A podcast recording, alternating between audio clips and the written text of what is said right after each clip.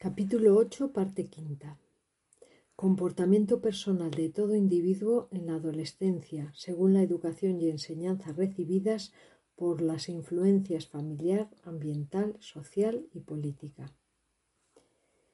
Queremos ir terminando toda la cuestión referente a la adolescencia, por lo que vamos a tratar de poner algo más en claro las dos facetas o aspectos que nos parecen más importantes en cuanto a su resolución, cambio o mejora. Estos dos aspectos son específicamente la explanación general del factor educación y sobre todo la explicación detallada de cómo y por qué lo mismo los docentes como los discentes han de conseguir una vida que sea verdaderamente integral y democrática. Sobre el tema de la educación nos referiremos específicamente a los principales agentes que contribuyen a su realización, que a nuestro parecer son, primero, los gobiernos, mediante los ministerios correspondientes, que se ocuparán específicamente de que sean siempre posibilitadas, en primer lugar, la financiación necesaria con el fin de que esté a disposición de los varios procesos de instrucción enseñanza y sobre todo de educación en el periodo adolescente y en segundo lugar todos los medios, libros, enseres, etcétera, precisos que se requieren para su cumplimiento y realización. Segundo, las autoridades académicas que se encargarán primeramente de enfocar las líneas y el enfoque significativo que han de llevar dichos procesos, sobre todo en el periodo de la adolescencia. Por otra parte, tratarán de que los textos y orientaciones sean acordes a los enfoques significativos que hayan sido elegidos y además tratarán de la adecuación, formación y elección del profesorado. Tercero, el profesorado que deberá ser competente y adecuado a los distintos grados de culturización. Cuarto, los padres y familiares son un punto importantísimo en todas las etapas de vida, pero especialmente en la adolescencia, porque su influencia es directa y natural. Quinto, las amistades, relaciones de todo tipo, las diversiones y el ambiente cultural, sociopolítico, económico en que se vive, cuya influencia aumenta exponencialmente a la vez que se va creciendo en edad culminando en el periodo de la adolescencia.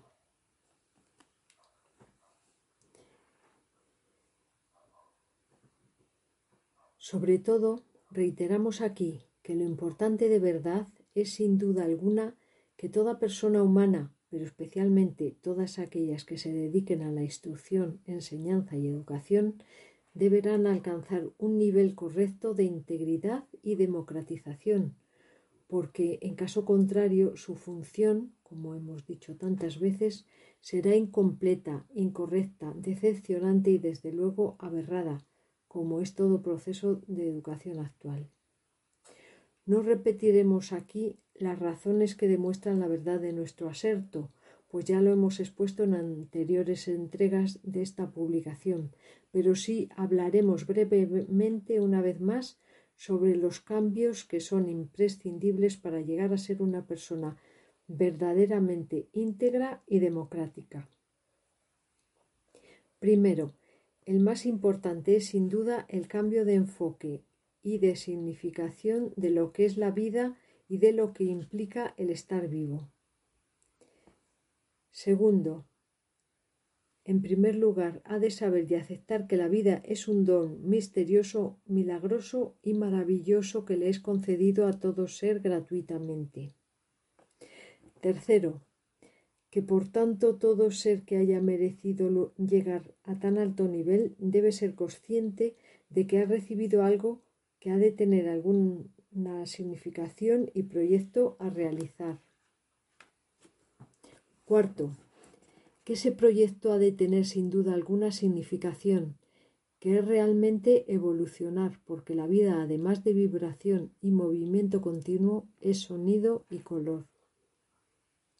Quinto, que el fenómeno llamado vida, bios, atención, voluntad, evolución, movimiento, sonido, fuerza, poder, etc., es el polo masculino de la energía primordial, el gran uno, cuyo polo negativo es inteligencia, logos, intención, libertad, desarrollo, color, justicia, vibración, igualdad, etc. Sexto, que absolutamente todo lo que existe en el universo tiene inteligencia y vida, acorde a su nivel de evolución y desarrollo. Séptimo, que para el ser humano, Homo sapiens sapiens, al estar en un nivel de vida e inteligencia suficiente para ser ya autoconsciente, es preceptivo y obligatorio vincular el proceso de su existencia a la actividad que realiza en todo momento. Octavo, que la civilización y cultura occidental, al haber aceptado y asumido como premisas de existencia y realización principales las ideologías humanístico-cristianas y el capitalismo, deja mucho que desear para ser conceptuada como modelo para una resolución y evolución completa del ser humano y del universo. Noveno. Por integridad de vida ha de entenderse la interacción personal en todas o la mayoría de las facetas o aspectos vitales concernientes a la persona humana. Décimo. Por vida democrática habrá que entender que ha de ser el pueblo el que gobierne e informe y haga las leyes, y ello necesita que dicho pueblo sea de verdad consciente, culto y educado como ahora parece que sólo tiene derecho a ello ciertos estamentos de la sociedad. En verdad pensamos que no puede resultar fácil para muchos la aceptación de estos cambios y principios para el enfoque correcto de la vida, por lo cual en próximos capítulos expondremos con detalle cómo avanzar en esta nueva concepción y realización de la vida.